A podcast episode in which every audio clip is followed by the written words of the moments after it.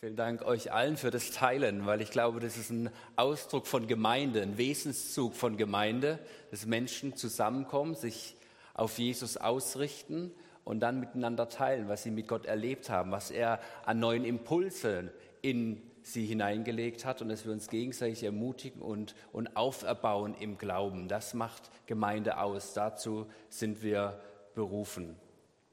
Mir ist diese Woche ist mir der Bibelvers aus Jesaja 63 ganz neu ins Auge gestochen, wo es heißt, wo wir bezeichnet werden als der Garten Gottes. Und ich habe das ganz neu gelesen und es hat mich zutiefst neu berührt, dass ich ein Garten sein darf und dass Gott mein Gärtner ist und dass er Dinge hineinpflanzen darf in mein Leben, dass er Dinge in unsere Gemeinde hineinpflanzen darf, dass er gleichzeitig aber auch Dinge ausreißen darf, dass er Dinge beschneiden darf und dass ich mich ihm ganz neu hinwenden darf und dass wir als dieser Garten des Herrn sichtbar werden für unser Umfeld, für unsere Region, für unser Land, damit alle diesen Gärtner erkennen dürfen, hat mich neu bewegt. Ich möchte mit meinem Predigtimpuls genau das unterstreichen, was wir gerade erlebt haben. Ich möchte uns in Erinnerung rufen, was Gemeinde ist und was Gemeinde ist ausmacht, zu was Gemeinde berufen ist, seit Anfang an, seit Pfingsten, zu allen Zeiten. Egal wie die Umstände sind, egal ob du gerade gut oder schlecht drauf bist, egal ob du sagst, okay, für mich war diese Woche eigentlich nicht wirklich ertragreich. Ich habe nach meiner Auffassung nichts erlebt, was erwähnenswert wäre. Auch dann ist Gemeinde dazu berufen, einander zu ermutigen und aufzuerbauen. Und das Coole ist ja das, wenn, wenn jemand anderes etwas teilt, dann hast du ja automatisch als Glied des Leibes auch Anteil daran. Wenn ein Glied sich freut, dann freuen sich alle mit. Und wenn ein Glied leidet, dann leiden alle anderen mit. Wir wurden zusammengefügt als ein Leib. Also egal wie die Umstände sind, egal wie wir die Woche erlebt haben, egal was deine Lebensumstände dir derzeit spiegeln, egal ob es eine Pandemie gibt oder nicht. Die Berufung und der damit verbundene Auftrag der Gemeinde Jesu ist immer derselbe. Und das greifen die Schreiber des Neuen Testaments immer wieder auf und sie machen dabei deutlich, wie wir Zugang finden zu Jesus. Und sie haben dabei immer im Blick, wie die Sozialisierung ihrer Zuhörerschaft ist. Und dementsprechend erklären sie das Evangelium. In der heutigen Bibelstelle, die ich mit uns teilen will, klingt das dann so. Wir lesen 1. Petrus 2, Vers 9. Ihr aber seid ein von Gott auserwähltes Volk, seine königlichen Priester. Ihr gehört ganz zu ihm und seid sein Eigentum. Deshalb könnt ihr die großen Taten Gottes verkünden, der euch aus der Finsternis befreit und in sein wunderbares Licht geführt hat. Petrus spricht hier die Christen an. Er sagt, ihr seid ein auserwähltes Volk. Ihr seid königliche Priester. Und wenn man das zum ersten Mal liest oder zum ersten Mal hört, dann denkt man, okay, was bedeuten eigentlich diese Worte? Und ich glaube, diese Worte mögen einem in einer heutigen stark säkularisierten, individualistischen, kapitalistischen, globalisierten Gesellschaft eher fremd erscheinen. Also erzähl mal deinem Nachbar, dass du dazu berufen bist, zu einem auserwählten Volk, dass du königlicher Priester bist und dass du deine Berufung lebst. Also ich glaube, dein Nachbar wird dich erstmal ein bisschen komisch anschauen und wird dann denken, okay, was ist bei dem los? Und vielleicht wird er verständnisvoll reagieren, entsprechend unserer individualistischen Gesellschaft, Toleranz zeigen und sagen, okay, wenn das für dich so passt, wenn du damit glücklich wirst, deiner Berufung nachfolgst, als dieser königliche Priester, dann tu das. Aber lass mich damit in Ruhe. Für, für mich ist das nichts und er wird seinen Weg gehen. Also diese Bezeichnung eines königlichen Priestertums mag uns fremd erscheinen, aber den ersten Christen in den ersten zwei Jahrhunderten nach Christus war das brisant, war das allgegenwärtig. Die meisten entstammten selbst dem Judentum. Sie waren Juden. Petrus selbst war Jude und er lernte Jesus kennen, der auch Jude war, und er folgte diesem Jesus nach. Und so war für die Schreiber des Neuen Testaments und die Verkündiger des Evangeliums in den ersten Zeiten wie selbstverständlich in ihrer Verkündigung immer wieder den Bezug zur Geschichte Gottes und zu seinem jüdischen Volk einfließen zu lassen. Was meint also Petrus, wenn er über das königliche Priestertum aller Gläubigen spricht?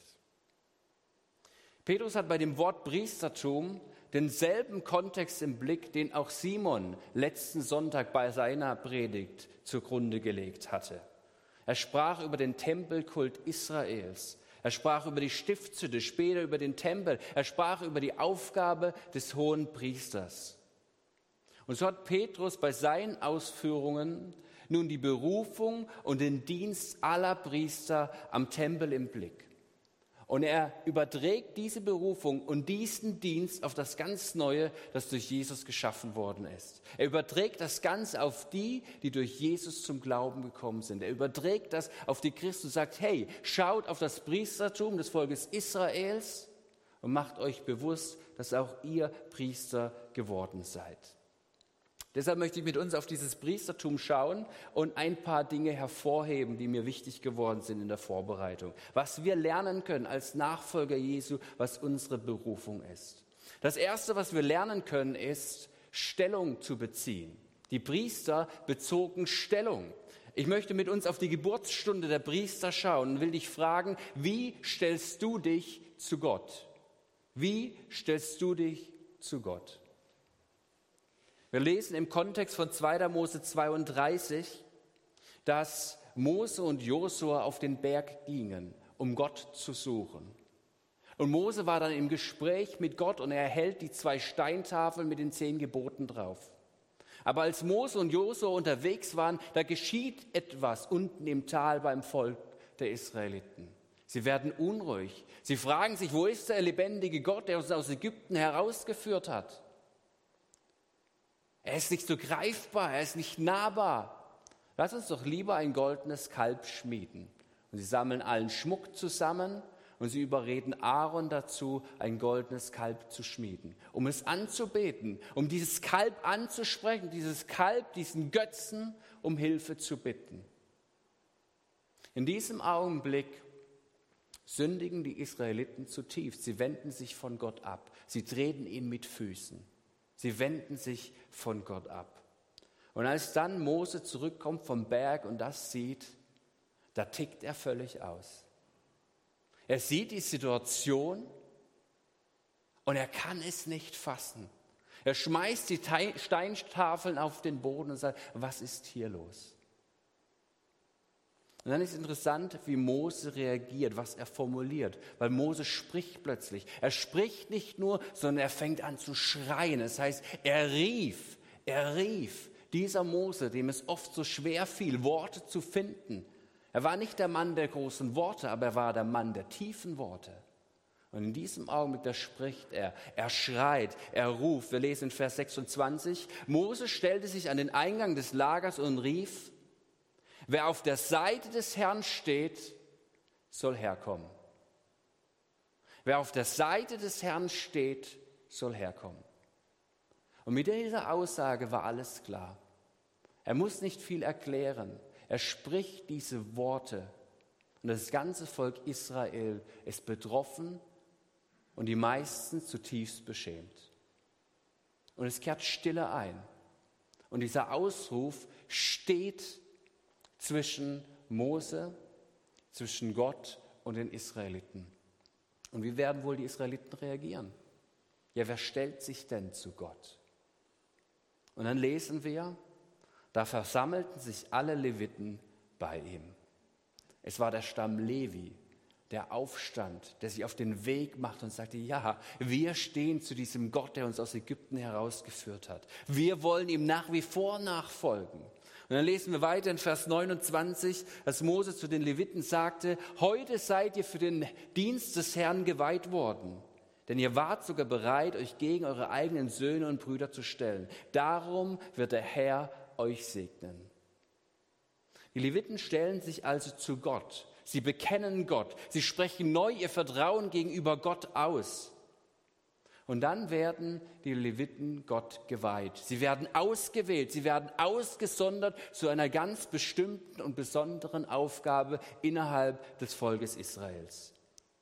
Und jetzt macht Petrus deutlich durch seine Aussage, dass dasselbe Prinzip für all diejenigen gilt, die Jesus kennengelernt haben und ihr, Versprech, ihr Vertrauen ihm gegenüber aussprechen. Sie werden Gott geweiht, sie werden ausgewählt, sie werden ausgesondert, in einen besonderen Stand gestellt, zu einer besonderen Aufgabe. Petrus beginnt ja seinen Vers mit den Worten, ihr aber, ihr aber seid ein ausgewähltes Volk. Ihr aber. Er macht dabei einen Unterschied zwischen Gläubigen und zwischen Ungläubigen. Als jemand, der von neuem geboren wurde, hast du einfach einen unvergleichbaren Stand. Das hat nichts mit Hochmut zu tun, auch nichts mit Stolz, das ist einfach biblischer Realismus. Du bist von neuem geboren und das zu wissen, das verändert alles. Das kann für dich ein unbezahlbares, festes Fundament bilden, auf dem du feststehst, auf dem du handlungsfähig bleibst, auf dem du Gott bekennst und dich in jeglicher Lebenslage ihm zuwendest. Deshalb lasst uns niemals vergessen, was Jesus für uns bewirkt hat. Lasst uns bekennen und unser Vertrauen ihm immer wieder aufs Neue bekräftigen. Es ist das Beste, was uns passieren kann und dadurch ist es das Beste, was für unser Umfeld passieren kann. Die Leviten bekennen Gott von ganzem Herzen in diesem Augenblick. Und ich glaube, auch heute halt die Stimme Mose noch durch den Raum, auch hier heute Morgen. Wer auf der Seite des Herrn steht, soll herkommen. Wer auf der Seite des Herrn steht, soll herkommen. Die Frage lautet, wie stellst du dich, wie stellst du dein Leben zu Gott? Und machst du dich auf den Weg, wir haben es vorher schon gehört, und kommst du? Auch dieses Wort kommen stand in dieser ganzen Woche an unterschiedlichen Impulsen immer wieder in dem Raum, dass Jesus es ausspricht, komm, es ist alles bereitet. Die Frage ist, ob du kommst und diese Einladung neu annimmst. Die Leviten wurden also in dieser Geburtsstunde von Gott geweiht und ihnen kam, ihnen kam eine besondere Rolle zu. Und diese Rolle möchte ich mit euch anschauen. Und das ist das Zweite, was wir lernen können. Diese Leviten hatten die Aufgabe, vor Gott zu stehen. Und wir dürfen lernen, neu vor Gott zu stehen und daraus zu handeln, wie es die Priester taten. Im hebräischen Wort für Priester steckt das Wort stehen bereits.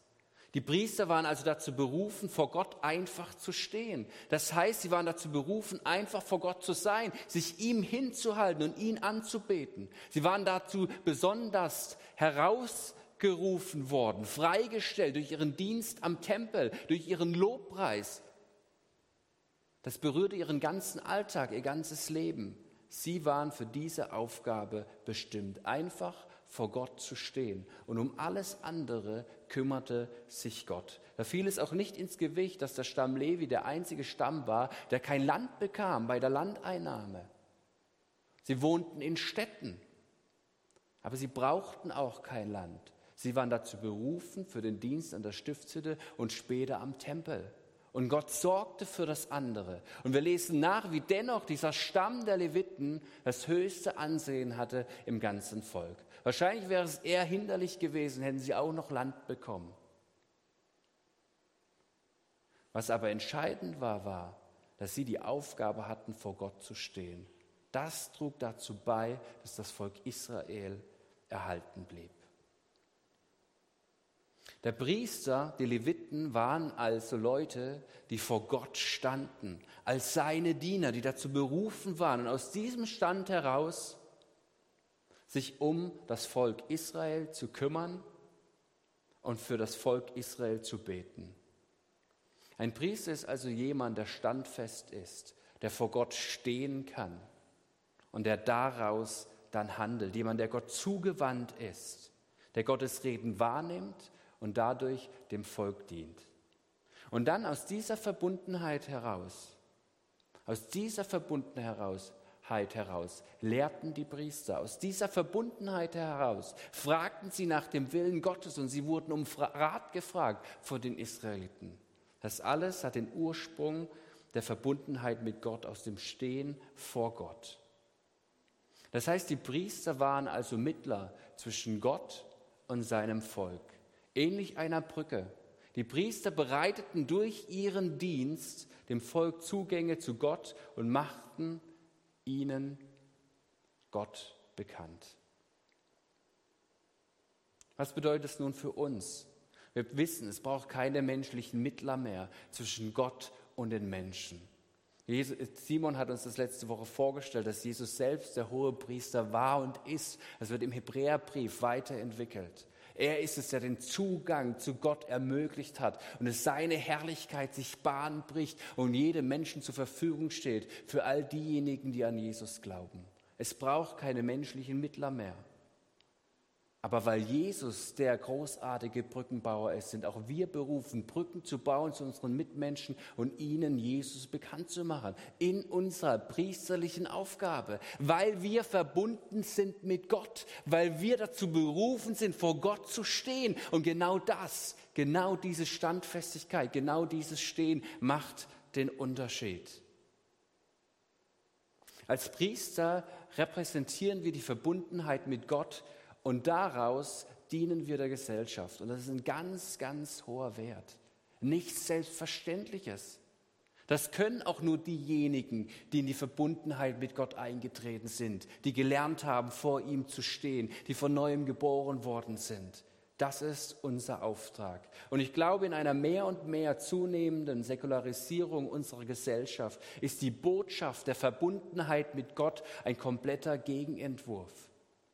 Aber gleichzeitig kann aus dieser Verbundenheit heraus Gesellschaft mitgestaltet und mitgeprägt werden. Werte wie Vergebung, Demut, sich selbst nicht so wichtig zu nehmen, Nächstenliebe, den anderen im Blick zu haben, Gerechtigkeit, Wahrheit, Integrität, zu seinen Fehlern zu stehen, respektvoller und angenehmer Umgang miteinander. Das alles resultiert doch aus der Verbundenheit mit Gott heraus. Wie sehr braucht unsere Gesellschaft eine gelebte Priesterschaft aus der Verbundenheit mit Gott heraus?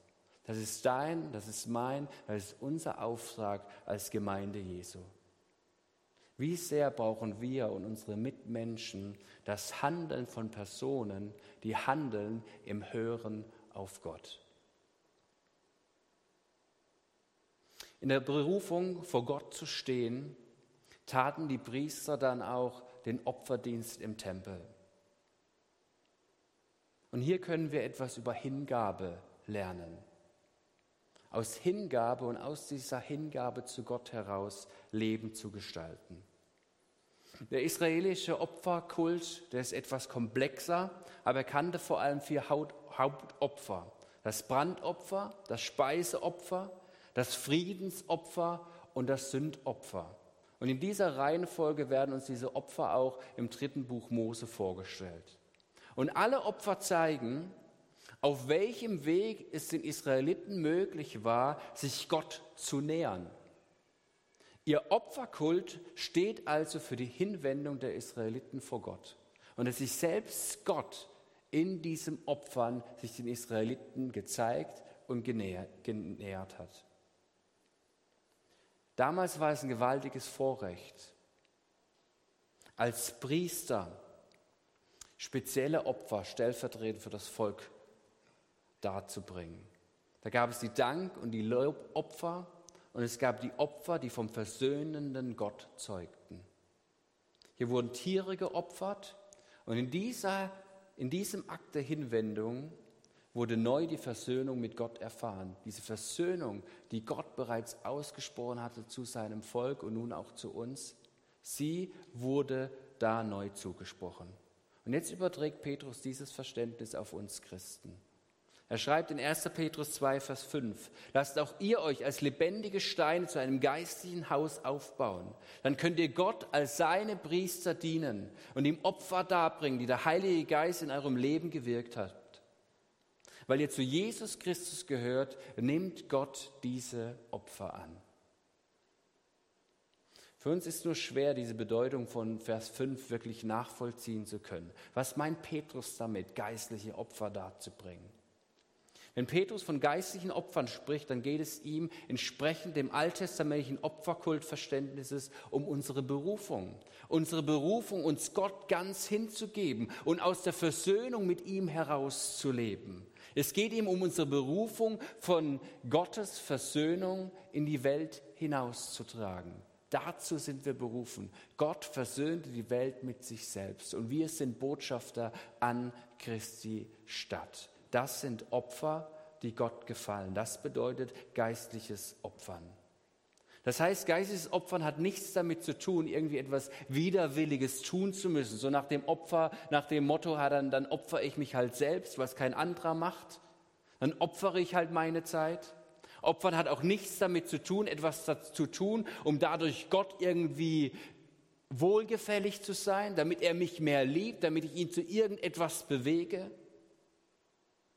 Opfern hat auch nichts mit heuchlerischer Opferbereitschaft zu tun, nach dem Motto, ich muss halt große Opferbereitschaft zeigen. Das gehört halt irgendwie zur Bürde der Nachfolge Jesu dazu. Je härter, umso besser, nur die Harten kommen in den Garten oder was auch immer.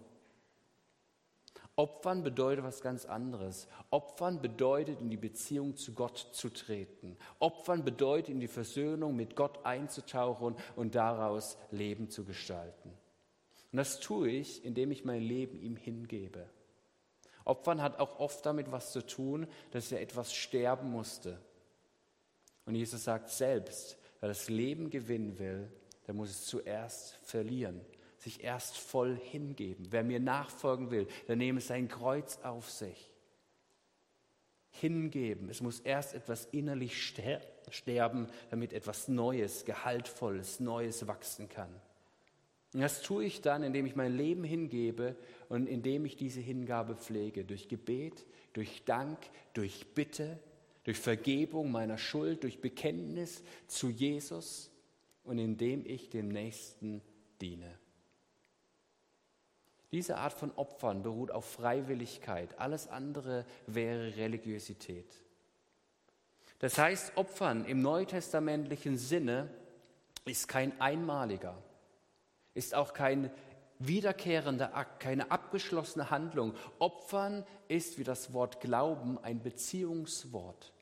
Es drückt die Beziehung zu meinem himmlischen Vater aus und dass ich diese Beziehung pflege. Und genau das sagt Petrus, dieses Opfern gefällt Gott. Denn dieses Opfern, das öffnet die Türen zu unserem Herzen. Das öffnet die Türen zu Gottes Handeln. Es setzt Segen in dir frei und dadurch für dein Umfeld. Petrus schreibt also in 1. Petrus 2, Vers 9, und damit möchte ich schließen. Ihr aber seid ein von Gott auserwähltes Volk, seine königlichen Priester. Ihr gehört ganz zu ihm und ihr seid sein Eigentum. Deshalb Deshalb sollt ihr die großen Taten Gottes verkünden, der euch aus der Finsternis befreit und in sein wunderbares Licht geführt hat. Wir sind berufen zu königlichen Priestern. Wir sind sein Eigentum. Und die Welt, die braucht Menschen und Personen wie, die, wie du und ich, die sagen, Herr, hier bin ich. Ich gebe mich dir ganz neu hin. Ich möchte eintauchen in diese Versöhnung. Ich möchte es selbst erfahren und ich möchte meinen Blick von dir weiten lassen, für mein Umfeld, von mir selbst weg zu dir hin und dadurch zu meinen Mitmenschen. Freunde, ich habe manchmal das Gefühl, dass uns das Wissen um diese Berufung verloren gegangen ist.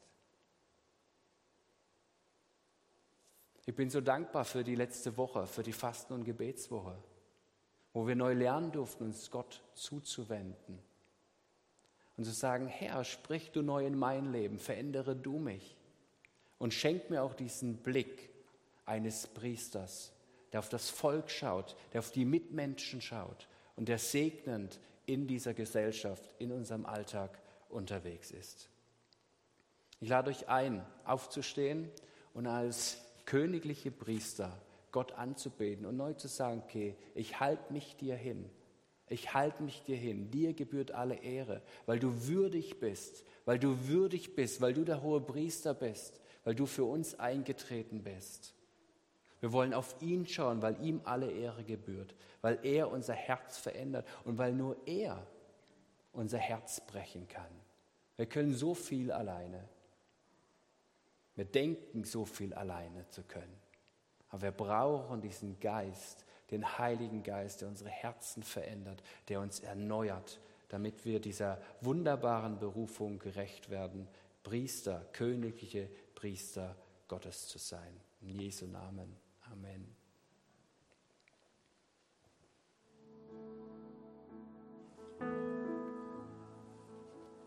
Wir dürfen gerne stehen bleiben. Ich möchte noch einen weiteren Impuls teilen, denn den Priestern kam die Aufgabe zu, das Volk zu segnen, ihre Hände zu erheben und das Volk zu segnen, den Segen Gottes zuzusprechen, ihnen zu sagen, hey, Gott ist da, Gott ist der Ich bin, der ich bin. Ich bin der, der immer schon da war, der immer da sein wird, der hier ist, der gegenwärtig ist, der für dich ist. Sie haben immer wieder die Hände erhoben und sie haben diesen Segen weitergegeben für das Volk Israel. Und nun sagt Petrus, hey, wir sind königliche Priester. Wir sind dazu berufen, zu segnen. Unsere Nachbarn, unser Dorf, unsere Region, unser ganzes Land. Wenn nicht wir segnen, wer segnet dann? Wenn nicht wir segnen, wer segnet dann? Das heißt, wir sind dazu berufen, im Gebet uns Gott zuzuwenden. Nicht wir sind im Gebet der Mittelpunkt, sondern Gott ist der Mittelpunkt. Er ist Dreh- und Angelpunkt. Und wir dürfen empfangen, was sein Herzschlag ist. Und was denkt ihr, was ist sein Herzschlag für unsere Region, für unser Land? Das ist doch Frieden, das ist doch Kraft, das ist doch Ermutigung, das ist doch Heilung. Wir wollen das wie folgt tun. Ich würde euch gerne bitten, wem es möglich ist, sich mal der Dorfseite zuzuwenden. Und wir wollen gleich unsere Hände erheben und ich möchte dazu noch paar Dinge vorlesen, die ich auf der Seite gefunden habe vom Statistischen Bundesamt, was so ein bisschen deutlich macht, was Deutschland derzeit bewegt, was es an Not und was es an Leid gibt. Dann werden Theresa und ich stellvertretend betend und dann wollen wir gemeinsam diesen Segen Gottes über unser Land ausbeten und gemeinsam aussingen. 24 Prozent der Bevölkerung in Deutschland sind derzeit von Armut bedroht. Jedes siebte Kind ist von sozialer Ausgrenzung bedroht.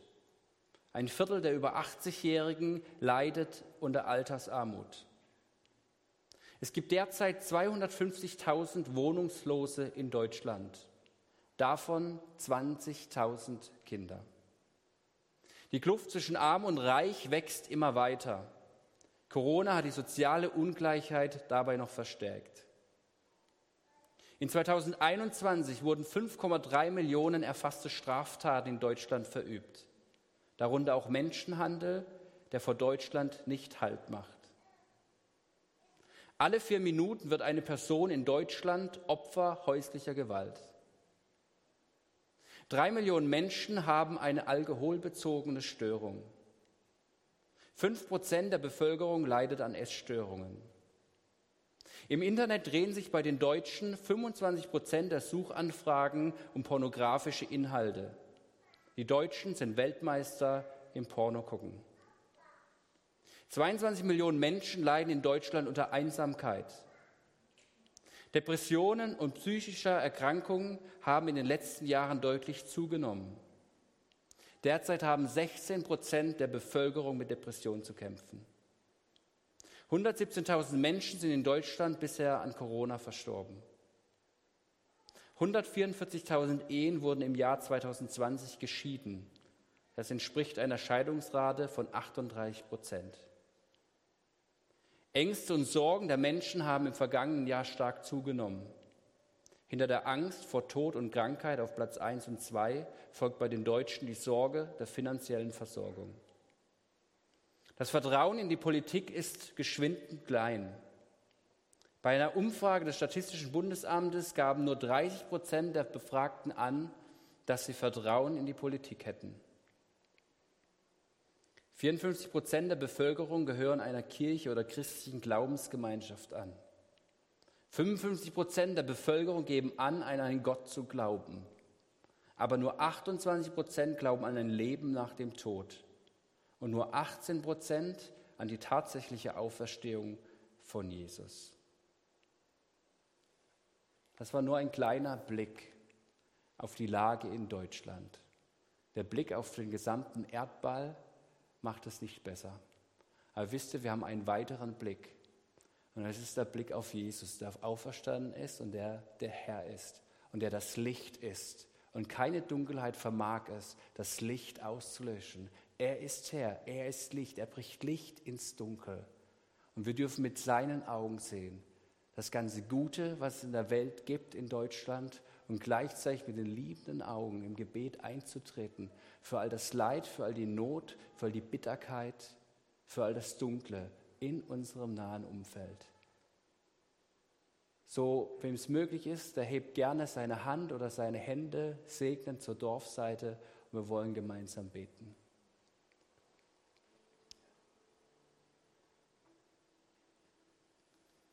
Jesus, ich möchte Danke sagen für diese Berufung, königliche Priester zu sein. Und ich möchte Danke sagen, dass wir deshalb jetzt ganz kühn und ganz einfach und gleichzeitig so kraftvoll dir unser Land bringen dürfen, unsere Region, angefangen hier mit Elmding, mit den Ortschaften, wo wir selbst wohnen, wo wir zu Hause sind.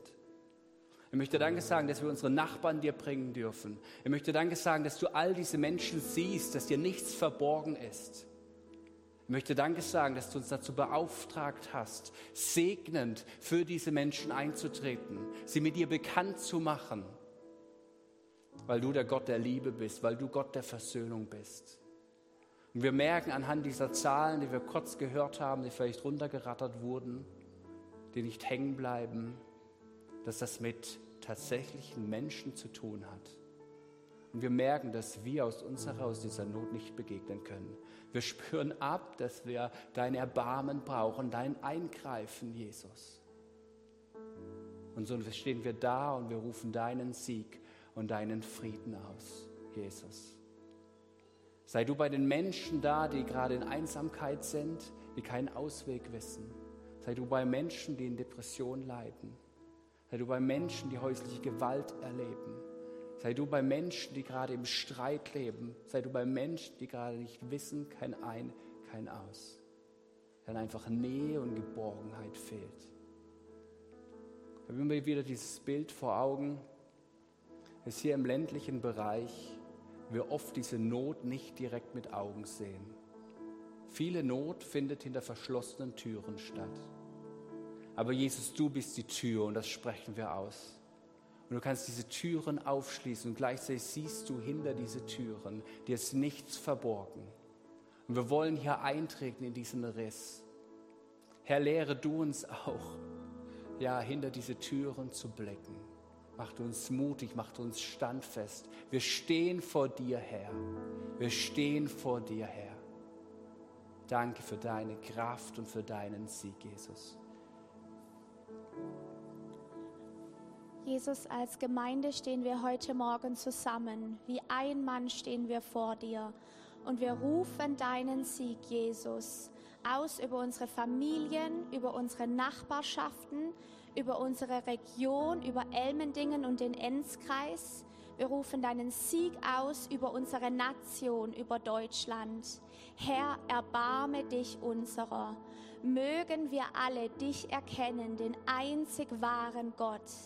Und in Jesu Namen beten wir das heute Morgen gemeinsam aus, Herr. Wir binden alle Mächte und Gewalten der Finsternis, alle Depression, alle Finsternis, alle Krankheit, alle Spaltungen, alle Trennung, aller Streit und alles, was Scheidung hervorbringt, alle Isolation. Wir binden es in Jesu Namen und, unter, und verweisen es unter deine Füße, Jesus Christus. Du stehst über all dem. Du bist der Sieger und wir rufen deinen Sieg darüber aus. Und stattdessen lösen wir, Herr, ganz neu Freude, Leichtigkeit, Leben in Fülle, denn dafür bist du gekommen, Jesus. Du bist nicht gekommen, um uns zu verurteilen und das rufen wir unserem Land zu. Gott ist nicht, Jesus ist nicht gekommen, um euch zu verurteilen, sondern um euch zu retten.